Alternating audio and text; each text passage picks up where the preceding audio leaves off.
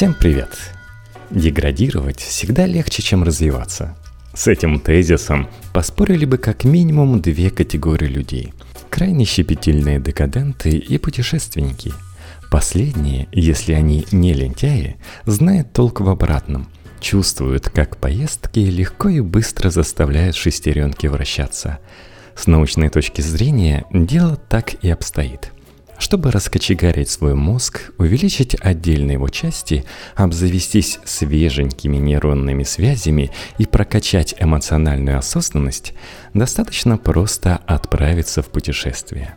Да, сегодня мы поговорим о том, как путешествия заставляют наш мозг работать продуктивнее. Текст Натальи Дерекот для Knife Media. Об этом не первый век предупреждают философы, психологи, биологи, а теперь и нейронауки. Наш главный враг – автоматизм. Выполнение однотипных действий без включения в процесс, хождение одними и теми же маршрутами, выбор однообразных развлечений и мест посещения – все эти неизбежные спутники повседневной жизни на нейронном уровне запускают режим дня сурка. Для рутинных действий близнецов наш мозг создает безликие шаблоны – энграммы, в терминологии биолога и зоолога Ричарда Симона. Физические привычки или следы памяти, оставляемые повторным действием раздражителя – Идя протоптанными нейронными тропами, мы не тратимся на адаптацию и серьезно экономим энергию. Функция разумная, эргономичная и коварная. Постоянное использование одних и тех же n позволяет халявить базальным ганглиям, отвечающим за выработку ацетилхолина – мощного регулятора высших функций, ответственного за нашу психическую и интеллектуальную гибкость. Когда мир вокруг становится однообразным и известным, мозг перестает утруждать себя записью и усвоением информации, становится ленивым, неповоротливым приживалой, чья единственная обязанность – поддерживать шкурные интересы тела и минимальные запросы его владельца – в противоположном случае вместо деградации мы имеем колоссальное развитие вплоть до увеличения размеров нашего серо-белого капитана. Все благодаря нейропластичности, то есть способности мозга корректировать свою работу через создание новых нейронных связей при контакте с окружающей средой. Внешнее разнообразие и вариативность контактов с ним – здесь ключевые факторы – а вот смена декораций, кратковременное путешествие перезагружает систему и стряхивает налет автоматизма. Это легко проверить по возвращении. Эффект нового не бросает нас на паспортном контроле, и по крайней мере первое время мы воспринимаем прежнее знакомое пространство как изменившееся – Венди Сузуки, доктор наук и руководитель интерактивной исследовательской лаборатории Нью-Йоркского университета, в своем простом и увлекательном путеводителе по нейропластичности описывает, как поездка за границу может стать идеальной обогащенной средой на примере своего путешествия во Францию – ее аналог «Ешь, молись, люби» включал в себя изучение новой области науки, освоение французского и игры на фортепиано, постепенное обучение. И более увлекательные вещи вроде романа с парижанином и привыкание к тому, что французы постоянно целуются, воспринимают азиатов как экзотику и в целом серьезно отличаются от американцев. Эмоциональная встряска – по мере того, как я меняла поведение и испытывала новые ощущения, мой мозг приспосабливался к свежей информации и новым раздражителям. Сузуки была в восторге. Глубокая культурная интеграция, начиная с изучения местной кухни и заканчивая привычкой лобзаться в общественных местах, серьезно подсобила развитию ее мозга.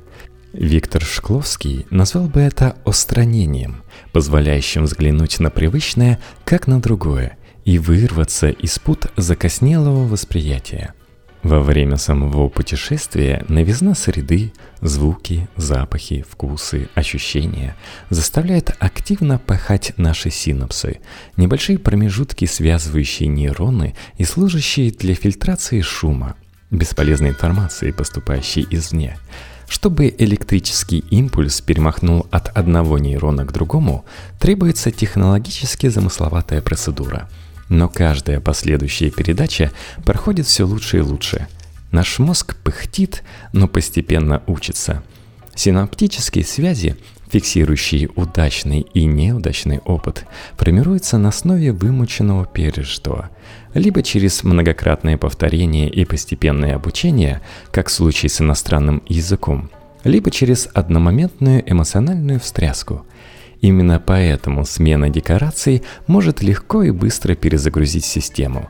Но для серьезной и долговременной пользы она недостаточна, как бы ни было приятно отключиться от рутины и поваляться на шезлонге у бара с подозрительно безвкусным алкоголем. Зато все включено. Погружение в другое следует расширять и углублять, превращая новизну в неисчерпаемый источник опыта, включающий как постепенное обучение, так и эмоциональные вихри, то есть превращая новую среду в обогащенную.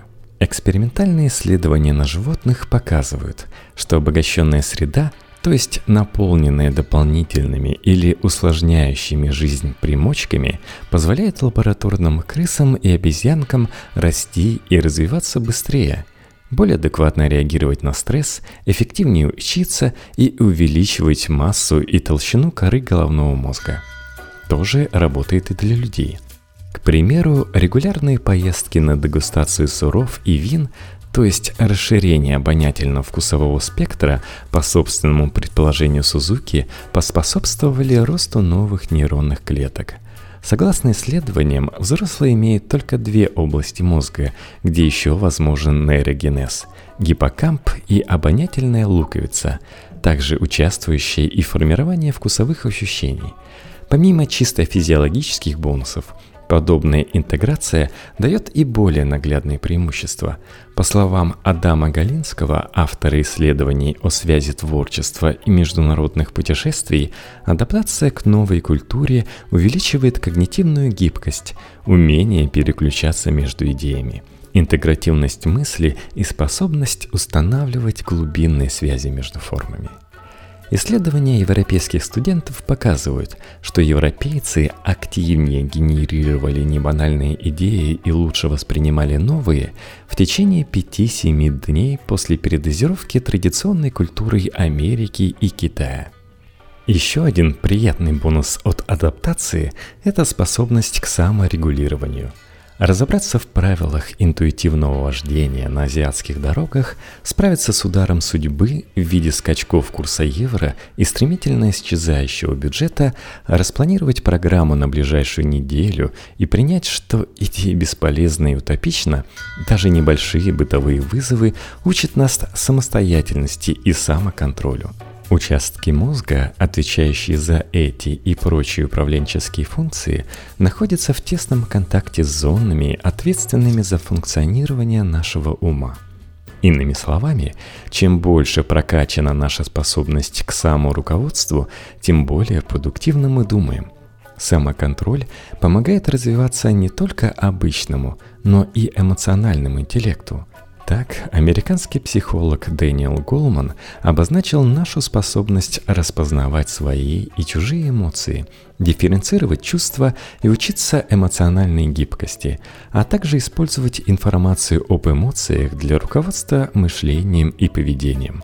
Согласно теории Голмана, эмоциональный интеллект больше, чем IQ, влияет на качество жизни и профессиональный успех, в особенности по части лидерства – Теорию до сих пор считают спорной, но мощь и значение эмоционального интеллекта никто не отрицает. Самоконтроль по Голману – один из ключевых пунктов для развития эмоционального интеллекта наряду с социальными навыками, способностью к эмпатии и мотивацией.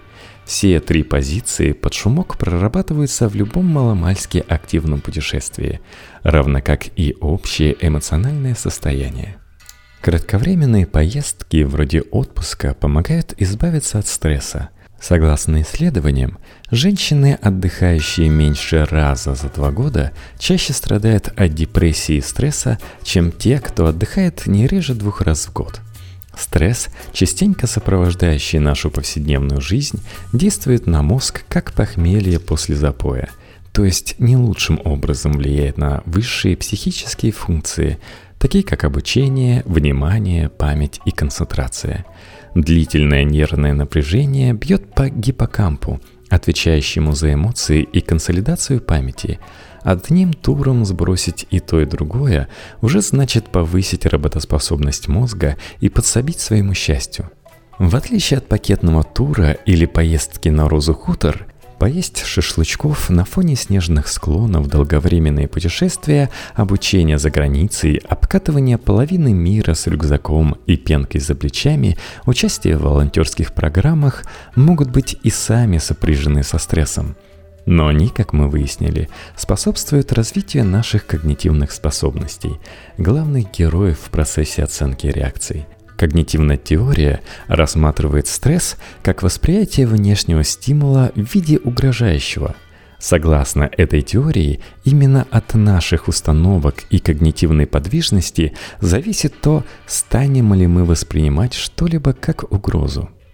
Смена когнитивных установок с негативных на позитивные и защитных на способствующие открытости – такой же побочный эффект долгих путешествий, как обгоревшие плечи, охапка истории и бортовой журнал для потомков. Близкое и достаточно долгое знакомство с чужой культурой и особенностями других стран понижает общий уровень тревоги относительно злого и абсурдного мира вокруг – где каждая сводка новостей предвещает или констатирует апокалипсис. Галинский. Мы обнаружили, что люди, путешествующие за границу, повышают уровень общего доверия или общей веры в человечество. При контакте с другими культурами мы встречаем разных людей и начинаем понимать, что большинство из них ведут себя по отношению к нам аналогичным образом. Это и увеличивает доверие – в путешествиях мы становимся более открытыми и для изменений собственной личности. Когда первостепенной задачей мозга становится адаптация, когда он сосредоточен на особенностях дивного нового мира вокруг, ему не до косности, предрассудков и тоталитаризма в отношении границ «я». Таким образом, путешествие с заявкой на смыслообразующие учит нас гораздо большему, чем простое расслабление. Они учат нас эмоциональной осознанности. Последний и важный фактор для развития эмоционального интеллекта – самосознание – как умение слушать себя, осознавать свои сильные и слабые стороны, чувствовать свое влияние на внешний мир и наоборот, и использовать интуицию для принятия решений а также открытости внешнему опыту, что принципиально для познания. Жизненный опыт обуславливает то, как мы связываем разрозненные элементы окружающего мира в единую картину – у каждого нейрона в нашем мозгу есть множество небольших отростков, дендритов, которые формируются через стимуляцию электрическими импульсами. Чем больше мы открываемся для нового опыта, чем более беспрепятственно происходит восприятие, тем активнее наш мозг перекидывает импульсы в разных направлениях. Туда, где образуются электрические пики, тянутся отростки нейронов, все ближе и ближе к основному действию.